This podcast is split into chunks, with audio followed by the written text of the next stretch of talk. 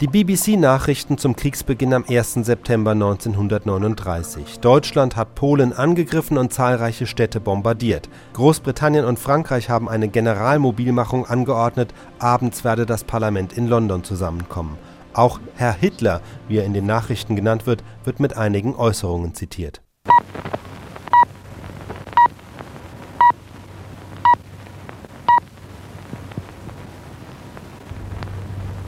This is the national programme from London. The first news, copyright reserved. At the end of this news, please stand by for a very important announcement. It will tell you of certain adjustments of BBC wavelengths affecting broadcasting throughout the United Kingdom as from that time onwards. These wavelength adjustments will result in less adequate reception for some listeners. Please take no alarm at this as it results from purely technical considerations. Let me warn you again to stand by for this announcement at the end of this bulletin. These are today's main events. Germany has invaded Poland and has bombed many towns. General mobilization has been ordered in Britain and France. Parliament was summoned for six o'clock this evening. Orders completing the mobilization of the Navy, Army and Air Force were signed by the King at a meeting this afternoon of the Privy Council. Details will be given later in this news. The British Cabinet met from half past 11 this morning until half past 1, and both Houses of Parliament were summoned for 6 o'clock this evening. We hope to give the first part of Mr. Chamberlain's statement later in this news. France has decreed general mobilization and martial law. The French Parliament is meeting today. Hostilities have been going on since early this morning along the frontiers between Germany and Poland. There is no news about the progress of either side. What news there is comes chiefly from the official broadcasting stations in Warsaw and Berlin. The German Supreme Command announced at half past 11 this morning that German troops had crossed all the frontiers, that the German Air Force had gone into action, and that the German Navy had taken charge of the Baltic. According to the Poles, it was at about 6 o'clock this morning that the first full-scale attacks began. These were air raids on big towns in the corridor and Upper Silesia. The first towns to be bombed were Tczew, Kursk, Thorn, Bialystok, and Grodno, Lodz, Katowice, and Krakow. It was earlier reported that in a big attack about 9 o'clock, Warsaw itself was bombed. Late this afternoon, messages were received in London official circles saying that no bombing had taken place up till noon. The Polish wireless this afternoon reported that there had been severe raids from East Prussia on Vilna and Gdynia. The Polish wireless also says that anti-aircraft fire drove off a German attack about 20 miles from Warsaw this morning and that one of the German bombers was brought down. The German wireless says that the German aeroplanes are dropping their bombs only on military objectives in accordance with instructions.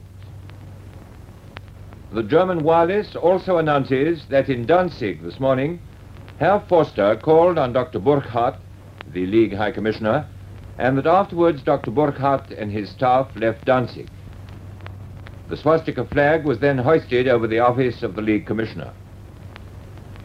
The German news agency says that the decision to transfer Danzig to Germany has been communicated to all diplomatic representatives in Danzig and that these representatives have been given every protection.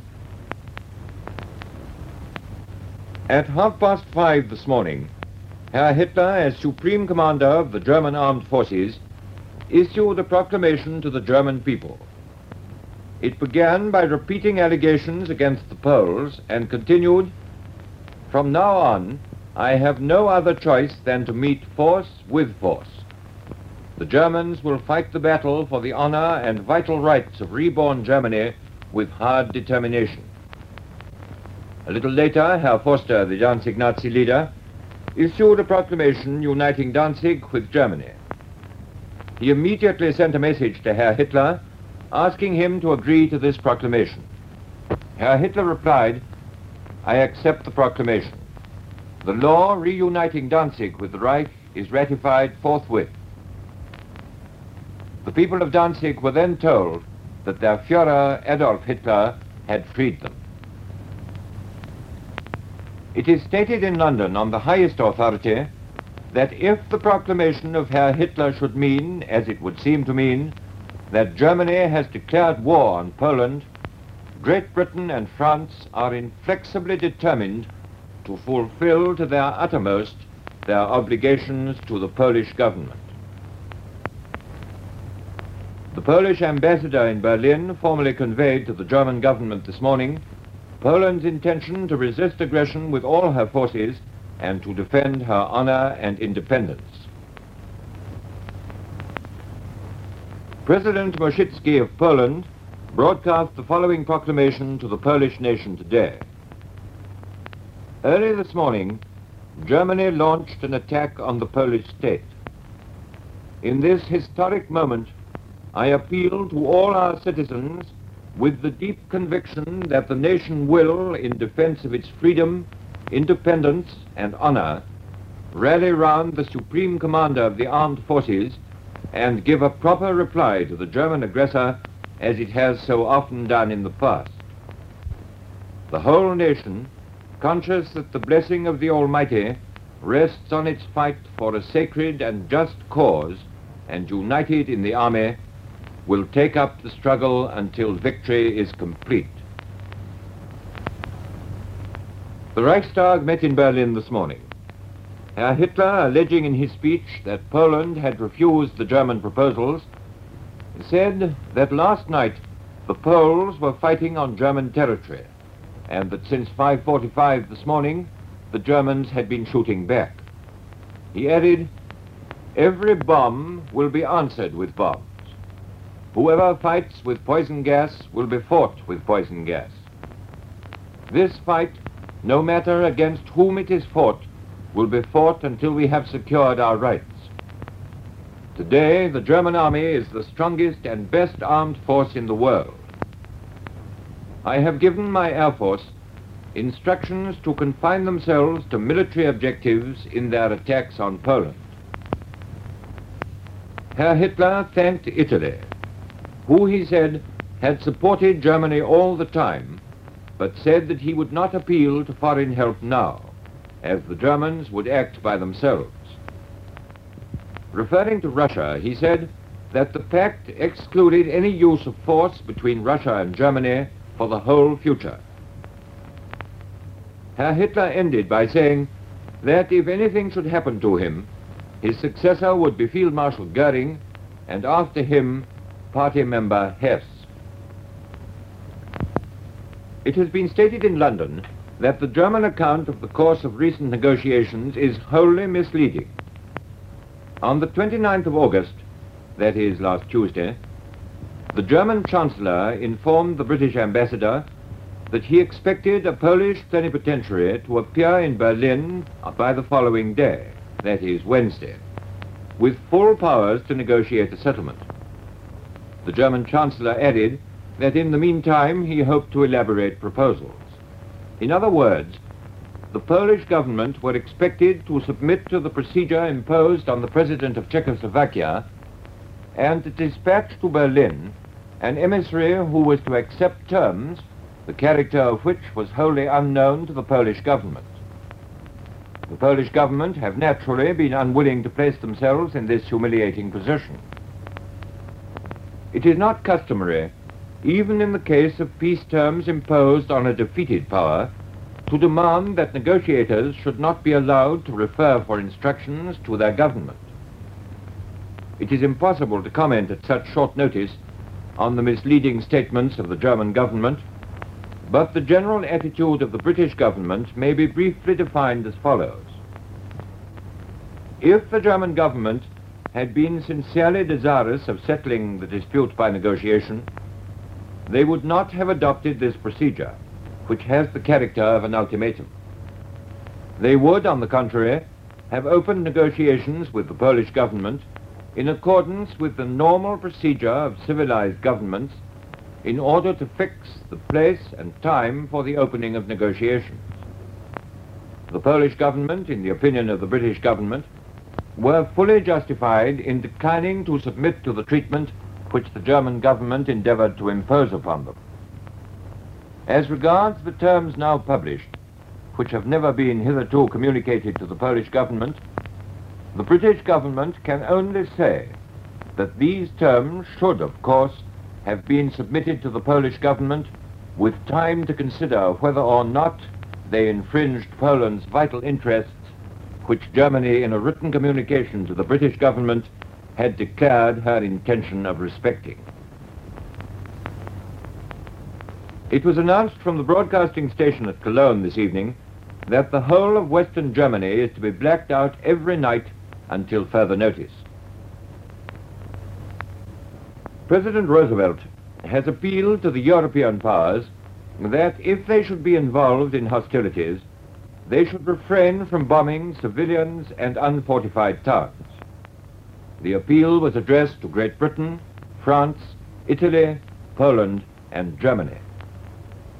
The President asks each government publicly to affirm its determination that its armed forces shall in no event undertake bombardment from the air of civilian populations or unfortified cities and asks for an immediate reply.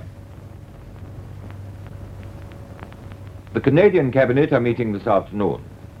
The Dominion Parliament has been summoned to meet on Sunday, and government departments have already started the machinery for putting Canada on a war basis.